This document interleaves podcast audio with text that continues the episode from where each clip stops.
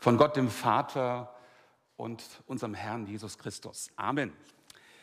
Liebe Geschwister, liebe Zuschauer am Bildschirm, wir haben heute Buß- und Betag. An diesem Tag wird traditionell die Bevölkerung zu Umkehr und Buße aufgerufen. Die Kirche soll ihre Wächterfunktion wahrnehmen gegenüber den Sünden der Zeit.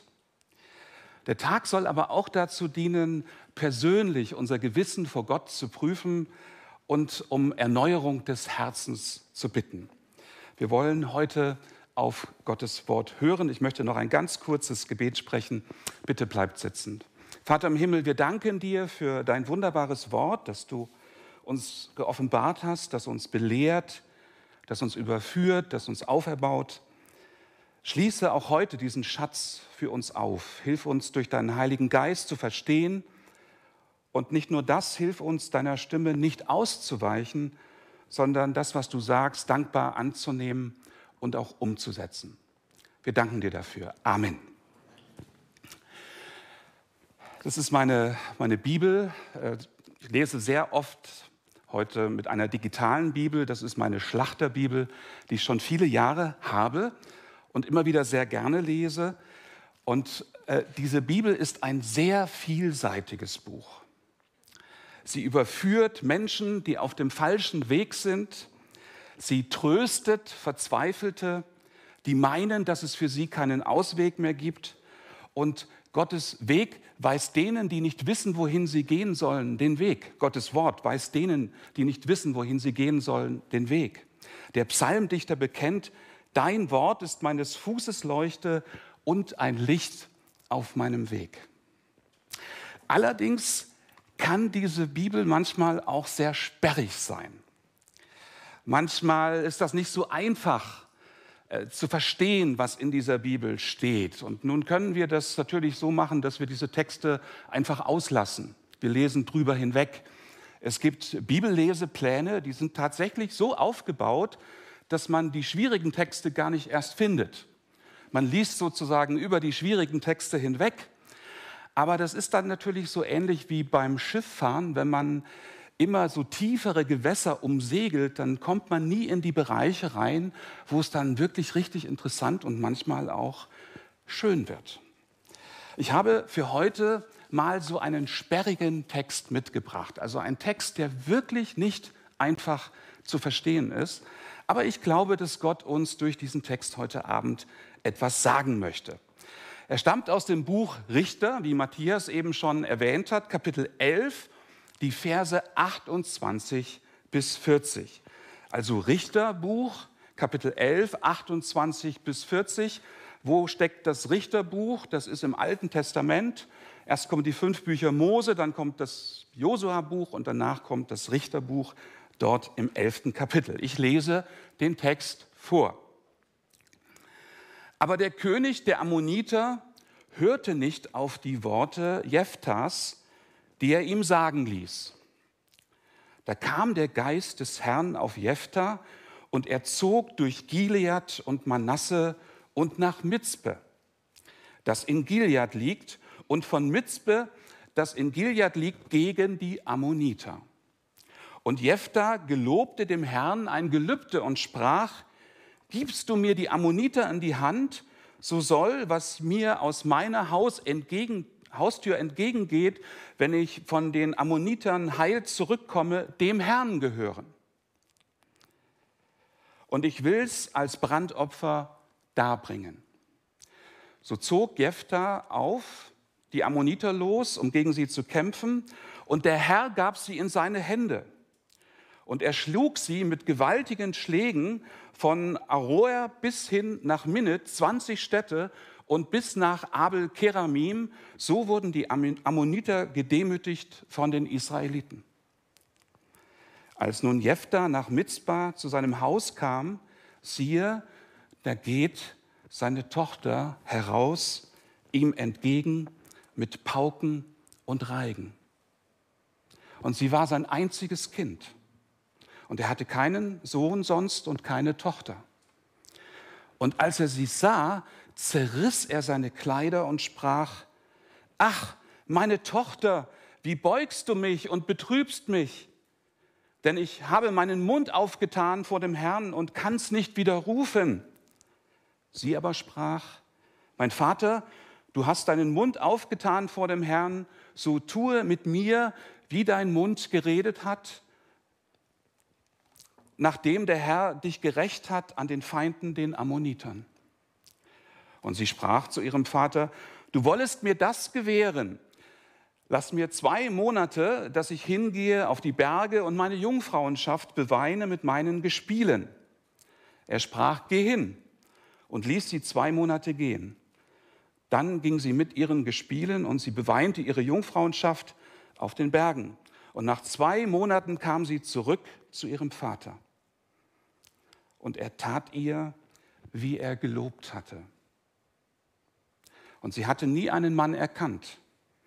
Und es war Brauch in Israel, dass die Töchter Israel jährlich hingehen zu klagen, um die Tochter Jephthas des Gileaditers zu äh, betrauern. Vier Tage im Jahr. Das sagt Gottes Wort.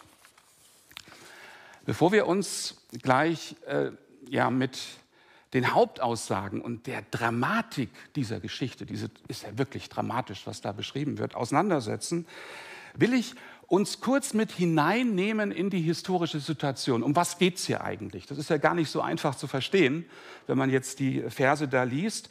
Ich werde also euch mitnehmen in diese Situation, in die Richterzeit und wir werden uns die Geschichte nochmal genauer anschauen.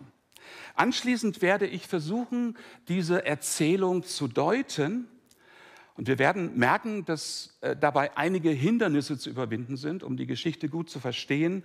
Und äh, dann werde ich zeigen, dass wir aus dieser Geschichte heute Abend etwas mitnehmen können. Ich werde einige Details ausblenden aus Zeitgründen, aber ich werde euch trotzdem etwas abfordern und wer eine Bibel dabei hat, der ist definitiv im Vorteil, denn der kann nachschauen, ob das, was ich da sage, da wirklich auch drin steht. Also schauen wir uns erstmal die Situation an. Wir befinden uns in der Zeit der Richter.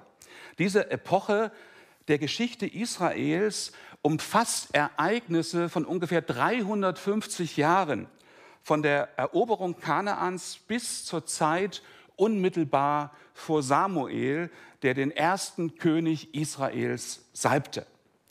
Othniel, der erste Richter im Buch der Richter, gehörte zu der Generation, die auf Josua folgte. Simson, der letzte Richter, war ein Zeitgenosse von Samuel. Und diese Richterzeit, die war ausgesprochen verwickelt. Die Israeliten mussten sich mit allerlei Feinden auseinandersetzen, mit Aramäern, mit Moabitern, mit Philistern, mit Kananitern und so weiter. Und es gab auch innerhalb des Volkes Israel zwischen den Stämmen Eifersüchteleien, die das Leben der Israeliten sehr schwer gemacht haben. Und das Schlimmste war, dass Israel sich sehr leicht zum, Gottes, zum Götzendienst verleiten ließ. Mose hat sein Volk davor gewarnt, sehr eindrücklich vor seinem Tod. Und Gott hat dann gesprochen, und ich möchte das mal vorlesen, 5. Mose 31 ab Vers 16. Da heißt es, und der Herr sprach zu Mose, siehe, du legst dich nun zu deinen Vorfahren, und dieses Volk wird sich erheben und wird den fremden Göttern inmitten des Landes, in das es kommt, nachhuren. Und es wird mich verlassen und meinen Bund brechen, den ich mit ihnen geschlossen habe. Und dann sagt er noch, dann wird mein Zorn gegen mein Volk erbrennen. Genau so ist es dann auch gekommen. Die Richterzeit war ausgefüllt mit ganz schrecklichen Verbrechen, mit himmelsschreiender Gewalt. Und der zentrale Teil des Buches Richter lässt da ein Wiederholungsmuster erkennen. Die Israeliten taten, was in den Augen des Herrn böse war. Und Gott hat gewarnt, er hat zu ihnen gesprochen, er hat sie gestraft und er hat sie dann den Händen ihrer Feinde überlassen. Und wenn es ganz schlimm war, hat das Volk dann wieder zu Gott geschrien und hat darum gebeten, dass Gott doch eingreifen möge. Und da hat dann Gott einen Richter erweckt. Und er hat dann sein Volk wieder in eine friedliche Zeitspanne hineingeführt. Und als es den Israeliten besser ging oder der Richter starb, kehrten Undankbarkeit und Götzendienst zurück. Insgesamt war das eine Abwärtsspirale. Kein Richter vermochte dauerhaft die Bundestreue wiederherzustellen. Und das Buch schließt mit den Worten, in jenen Tagen gab es keinen König in Israel, jeder tat, was in seinen eigenen Augen recht schien. Ja, wenn ich das lese, muss ich immer an unsere Gegenwart denken. Da ist das auch so. Ja, jeder hat so seine Perspektive. Äh, jeder meint, das so machen zu können, wie er das für richtig hält. Im elften Kapitel des Buches taucht dann dieser Richter Jephtha auf. Und seine Karriere begann unter denkbar schlechten Voraussetzungen. Er war der Sohn einer Prostituierten. Nie gehörte er richtig zur Familie dazu, sondern im Gegenteil, er wurde in eine Außenseiterrolle gedrängt. Besonders seine Brüder oder Halbbrüder ärgerten ihn. Sie ließen ihn spüren, dass er kein vollwertiges Familienmitglied war. Er war, so würden heute wahrscheinlich einige sagen, das schwarze Schaf oder die unter 30-Jährigen würden sagen, er war das perfekte Opfer. Das perfekte Opfer, wo man so seine Aggressionen auslassen konnte. Und was passierte dann? Dieser Familienstress machte Jephtha knallhart. Es war so schlimm, dass er es nicht mehr ausgehalten hat und er ist von seinen Brüdern oder vor seinen Brüdern ins Exil geflohen. Vers 3 kann man das nachlesen. Er ist in die Wüste gegangen und dort hat er Gesetzlose gesammelt. Das waren Räuber, das waren Ausgestandene, das waren so richtig harte kriminelle Burschen, die er um sich gesammelt hat und er hat sich aus diesen ruchlosen Schurken eine kleine Armee aufgebaut.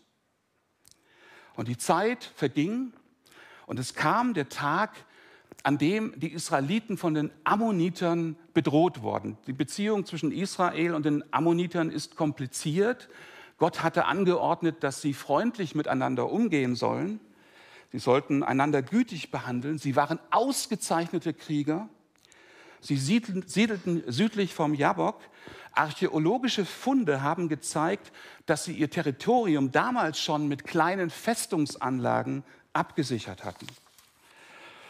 Zu größeren Spannungen kam es erst zwischen Israel und Ammon, als Ammon einen Bund mit den Moabitern eingegangen ist. Und jetzt haben sie mit Krieg gedroht. Und das war so ungefähr wie Russland droht der Ukraine. Die Ukraine ist militärisch Russland völlig unterlegen. Die haben keine Chance, rein militärisch. Und Israel war den Ammonitern damals militärisch völlig unterlegen. Und sie wussten nicht, was machen wir jetzt? Und da kamen sie auf die Idee, es gibt doch da diesen Jephtha, der mal zu uns gehörte, der hat sich eine sehr starke Armee aufgebaut. Wir gehen mal zu diesem Jephtha und wir fragen ihn, ob er uns helfen kann. Eigentlich waren sie ganz froh, dass Jephtha sich verzogen hatte. Die wollten eigentlich mit ihm nichts zu tun haben, mit diesem Hurensohn. Aber jetzt waren sie auf ihn angewiesen.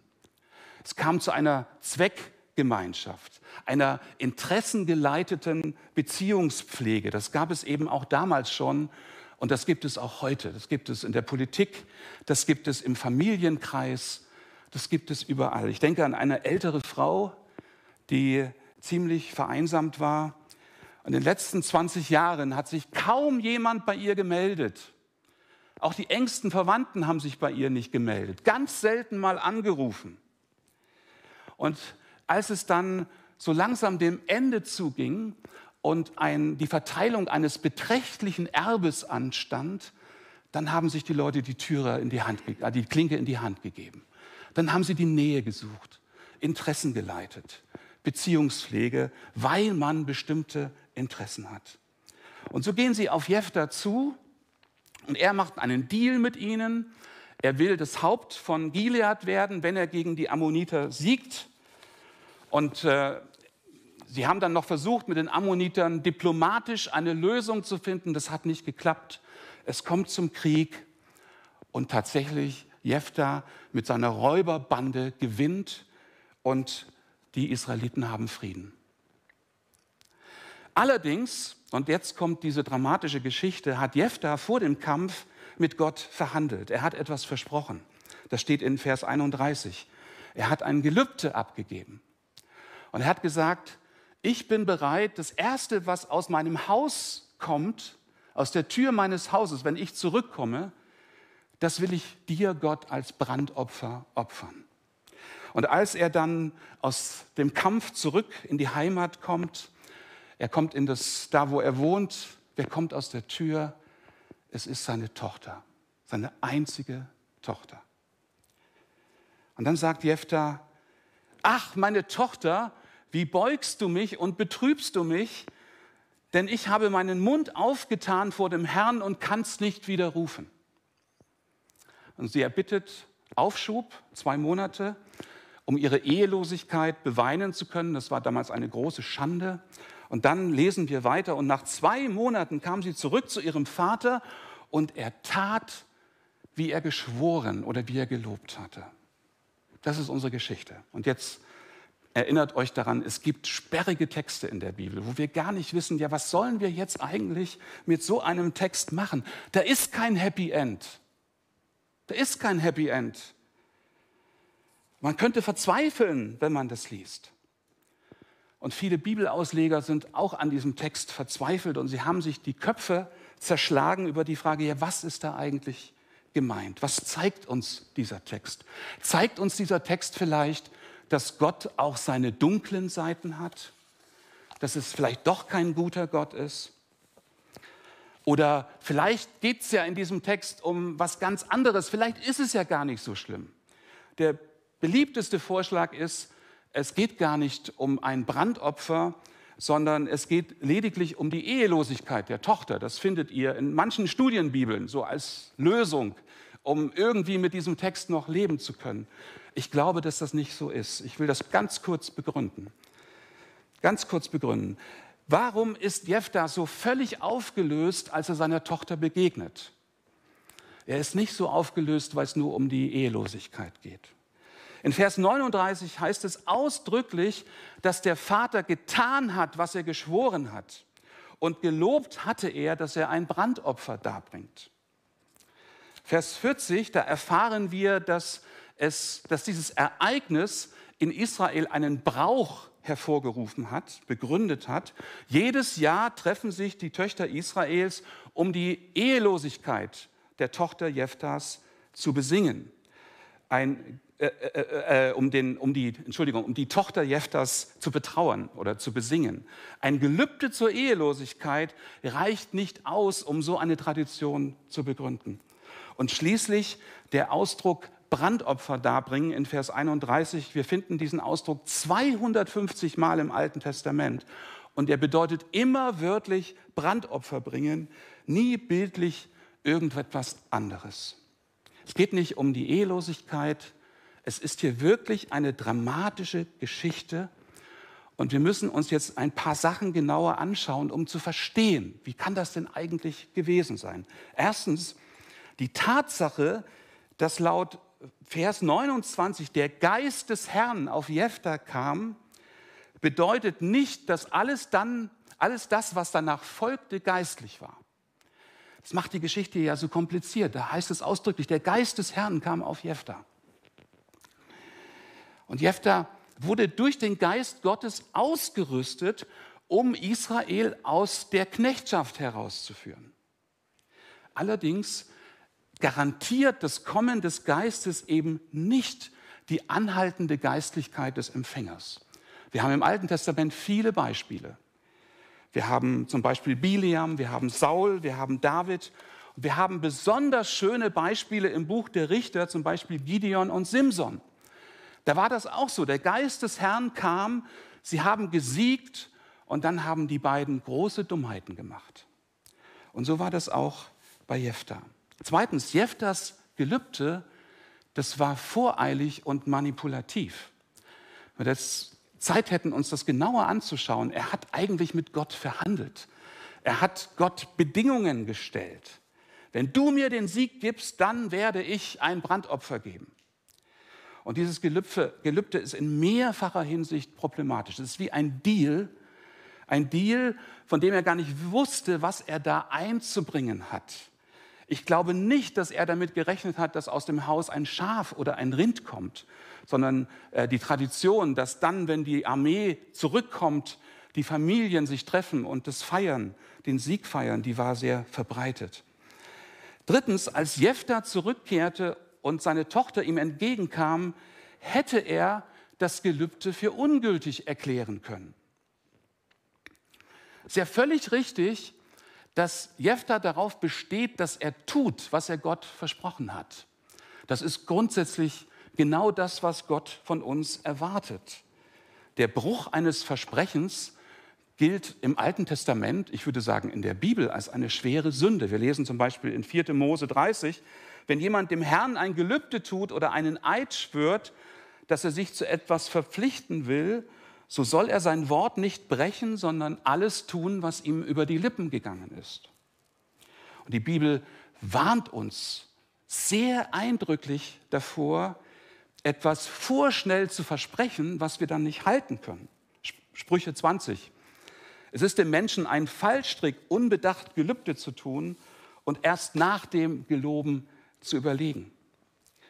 Es gibt noch viele andere Texte in die Richtung, zum Beispiel Psalm 15 spricht davon, dass wir uns unser Gelübde sogar dann einhalten sollen, also unser Versprechen, wenn es uns schadet. Insofern ist es völlig richtig, dass Jephtha den Wunsch hat, das Anliegen hat, äh, sein Versprechen an Gott einzuhalten. Allerdings gab es schon damals im Alten Testament Ausnahmen. Wenn jemand etwas versprochen hat, was ihn zur Sünde verpflichtet, dann soll er es nicht noch schlimmer machen, indem er wirklich sündigt, sondern dann soll er seine Schuld bekennen und Vergebung suchen.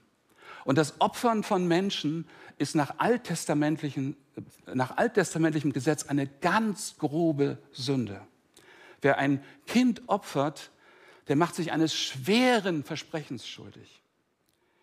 Ist gerade nicht Ausdruck der Gottergebenheit.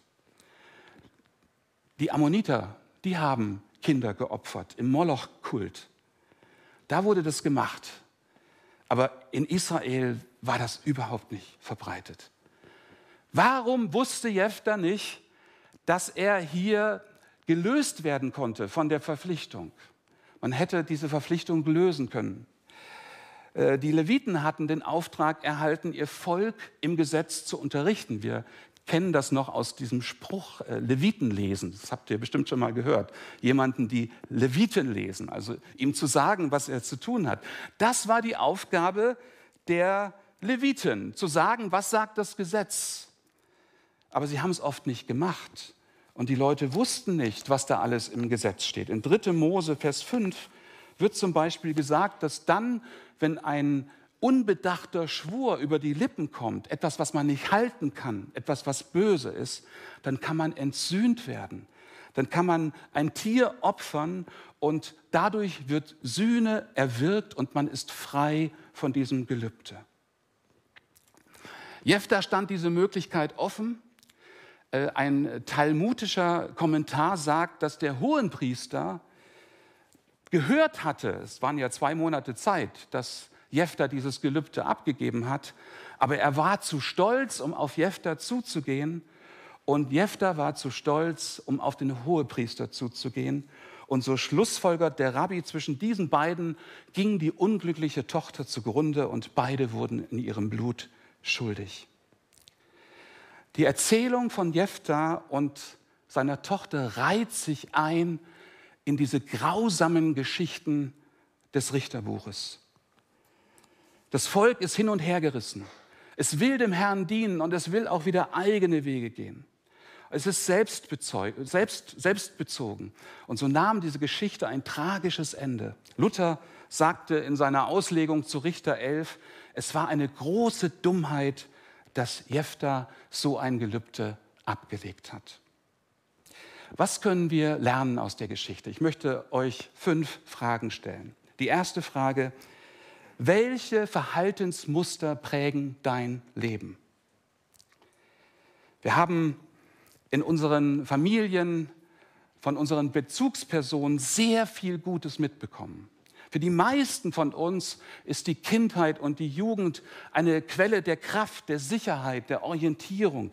Wir haben Fürsorge erfahren, Liebe und Wegbegleitung, so dass wir für die Herausforderungen des Lebens vorbereitet sind. Und wir sollten dafür dankbar sein. Einige von euch kennen sich bestimmt noch an den Film Findet Nemo erinnern. Memo ist dieser kleine Clownfisch, der im Pazifischen Ozean nahe Australiens aufwächst und als er im schulpflichtigen Alter ist und seine ersten Abenteuer riskiert, wird er gefangen und er landet schließlich im Aquarium einer Zahnarztpraxis in Sydney. Und sein Vater unternimmt buchstäblich alles, um Nemo zu finden und ihm, ihn aus dem Gefängnis herauszuholen. Und solche fürsorglichen Eltern wünschen wir uns. Viele von uns haben solche fürsorglichen Eltern gehabt. Aber wir Väter, wir sind nicht immer so vorbildlich, wie Nemos Vater das war. Eltern machen Fehler und wir können versagen. Und nicht jeder von uns hatte so eine behütete Kindheit. Bei Jefter war das ganz schlimm. Er gehörte nie richtig zur Familie. Er war das schwarze Schaf. Er war das perfekte Opfer. Und um zu überleben, ist er hart geworden. Er hat sich einen Panzer angelegt um seine seelischen Verletzungen zu schützen. Da war dieser Schmerz, der sich meldet, wenn man nicht richtig angenommen ist. Und dieser Panzer hat ihn hart gemacht, dieser Panzer hat ihn aber auch gelähmt. Wisst ihr, was passiert, wenn man sich diesem Schmerz nicht stellt, wenn man sich damit nicht auseinandersetzt? Man prägt seine eigene Familie mit den gleichen Mustern, mit denen man selber geprägt worden ist. Und Jephtha war erfolgsorientiert. Und er hat die Menschen um sich herum instrumentalisiert. Wenn etwas schief lief, dann hat er die Schuld bei anderen gesucht. Als die Tochter aus dem Haus läuft, um stolz ihren Vater zu feiern, hallo, dass du wieder da bist, ich freue mich so, dass du gewonnen hast, dass ihr den Krieg gewonnen habt. Was sagt er dann? Ach, meine Tochter, du hast mich tief gebeugt du gehörst zu denen, die mich ins Unglück stürzen. Seine Tochter konnte überhaupt nichts dafür. Die wusste gar nichts von dem Gelübde. Nicht sie hat Jephtha ins Unglück gestürzt, Jephtha hat seine Tochter ins Unglück gestürzt. Er hätte sagen müssen, in was für ein Unglück habe ich, Idiot, dich gestürzt? Welche Muster prägen dein Leben? Sind es die Defiziterfahrungen deiner Kindheit, deiner Jugend? Und ihr glaubt gar nicht, was diese Erlebnisse für Macht haben über uns. Ich treffe manchmal Menschen, die sind über 50 Jahre alt und die erzählen mir von den Erziehungsfehlern ihrer Eltern. Also zwei Drittel des Lebens sind vorbei. Und sie hängen immer noch in der Kindheit und kommen damit nicht klar, dass das so oder so gelaufen ist. Wenn du so einen Panzer wie Jephtha entwickelt hast, dann geh mit deinem Schmerz zu Jesus. Er kennt dich. Er versteht dich. Er wartet auf dich. Er fängt dich auf und er lässt dein Herz wieder geschmeidig werden, damit wieder Lebendigkeit einzieht. Bei Jesus wird der Lebensdurst gestillt, auch dann, wenn gerade nicht alles glatt gelaufen ist. Die Bibel spricht davon, dass Christen den alten Menschen ausgezogen haben, dass sie einen neuen Menschen angezogen haben. Das heißt, die Muster des alten Menschen verlieren an Prägekraft. Christus gestaltet jetzt das Leben. Menschen, die von neuem geboren sind, werden durch den Heiligen Geist umgestaltet. Sie werden verändert. Sie erhalten eine neue Prägung. Sie sind von Christus erfüllt, von seiner Liebe und von seiner Wahrheit. Und sie geben diese Prägung dann auch an andere weiter. Sie gestalten ihre Beziehungen nicht ausbeuterisch, sondern sie, ja, sie haben einen Blick für andere Menschen. Sie wollen anderen Menschen helfen. Sie wollen, dass andere Menschen geistlich weiterkommen. Und wir können das, weil wir als Christen wissen, dass wir von Jesus angenommen sind, dass sein Geist uns ausfüllt und dass sein Geist unseren Blick weglenkt von uns selbst auf andere. Zweitens, hältst du, was du versprichst. Wir haben gesehen, dass Zusagen verbindlich sein sollen. Das gilt äh, für die großen Dinge wie das Eheversprechen natürlich, aber das gilt auch für kleinere Zusagen. Euer Ja sei ein Ja, euer Nein sei ein Nein, auch dann, wenn es uns Nachteile bringen sollte. Matthäus 5. Unsere älteste Tochter, die ist äh, musikalisch, macht auch gerne Musik und die hat mir mal gesagt, das ist schon ein paar Jahre her, Papa, ich glaube, wir lügen nie so oft wie im Lobpreis. Äh, also nirgendwo lügen wir so wie im Lobpreis. Das klingt jetzt hart, ja. Äh, und tatsächlich, mir fällt es inzwischen wirklich schwer, manche Lieder mitzusingen. Da gibt es ein Lied, das heißt, Jesus, ich lasse dich niemals los. Und äh, ich singe dann immer anders, äh, Jesus, du lässt mich niemals los. Äh, mich erinnert das an ein altes Diakonissenlied, da heißt es, Herr, weil mich festhält deine starke Hand, vertraue ich still. Weil du voll Liebe dich zu mir gewandt, vertraue ich still. Du machst mich stark. Du gibst mir frohen Mut. Ich preise dich. Dein Wille, Herr, ist gut. Ich stehe nicht hier, weil ich Jesus immer festgehalten habe. Ich habe Jesus ganz oft losgelassen. Ich stehe hier, weil Jesus mich festgehalten hat auch dann festgehalten hat, wenn ich locker gelassen habe. Ihr Lieben, wir können mit unserer Zunge so viel Unheil anrichten. Wir können mit unseren Worten, wir können auferbauen, wir können auch niederreißen.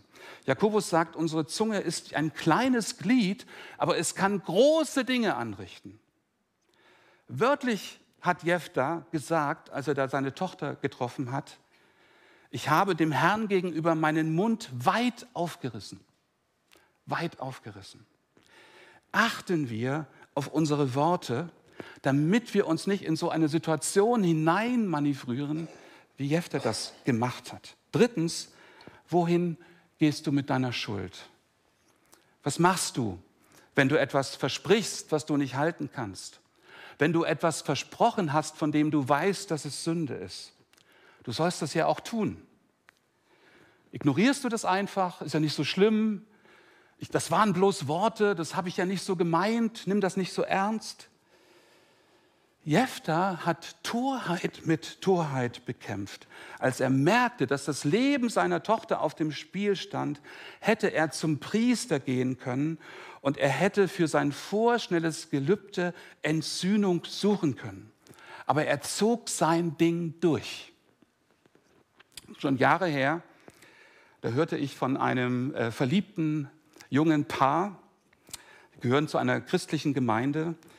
Und in dieser Gemeinde war klar, dass die menschliche Sexualität einen Schutzraum braucht. Also Gott hat uns ja unsere Gebote nicht gegeben, um uns zu ärgern. Wir machen uns gerade im Bereich der Sexualität so verletzlich, da hat Gott einen Schutzraum eingerichtet, die Ehe, die Familie. Und in dieser, Familie, in dieser Gemeinde wurde das auch so gelebt und es wurde auch wieder darüber, immer wieder darüber gesprochen. Und das Pärchen wusste das auch und es fand es auch richtig, aber anders als geplant wurde das Mädchen schwanger. Da war so viel Scham, so viel Angst. Was werden die Eltern sagen? Was denken die Leute in der Gemeinde? Wie werden sie über uns reden?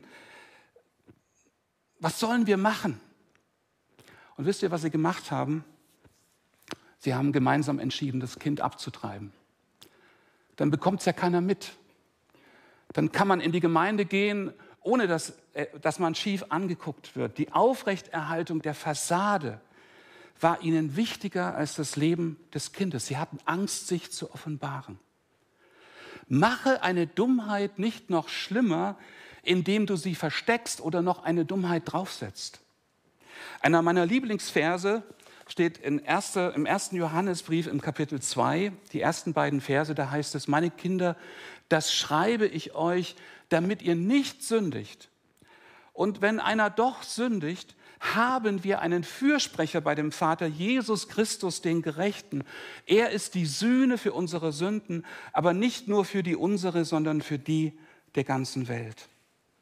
Das Neue Testament erklärt uns, dass die alttestamentlichen Opfer, das Blut von den Tieren, dass sie die Sünde nicht wirklich wegnehmen konnten. Das war nur ein Schatten für die Sühne. Da musste noch mehr kommen. Und deshalb hat der Vater seinen Sohn Jesus Christus gesandt. Und Jesus hat durch seinen Tod eine wirkliche Sühnung erwirkt. Das können wir nachlesen im Hebräerbrief im Kapitel 10. Durch seinen, durch seinen Kreuzestod, durch seine Auferstehung ist völlige Sühnung und Vergebung der Sünden möglich. Der gekreuzigte König Jesus hat den Bund mit Gott wieder aufgerichtet und einen Weg geschafft, dass wir Versöhnung mit Gott, dem Vater, haben können. Geh mit deinen leeren Versprechungen zu Jesus. Geh mit deiner Schuld zu Jesus. Und vielleicht sogar in Gegenwart eines Pastors oder eines vertrauenswürdigen Freundes, sprich die Dinge aus, die du nicht geklärt hast, die dich belasten. Vielleicht hörst du diese Predigt zufällig und du denkst, hey, du da vorne, was ich verbockt habe, das kann noch nicht mal ein Gott vergeben. Das ist so schlimm. Für mich gibt es keine Hoffnung mehr. Soll ich dir was sagen? Jesus ist genau für solche Leute wie dich gestorben. Sein Sühneopfer reicht für die Schuld der ganzen Welt. Und seine Sühne reicht auch für dich. Jesus vergibt dir gern. Deine Schuld mag noch größer sein, als du dir das ausmalen kannst.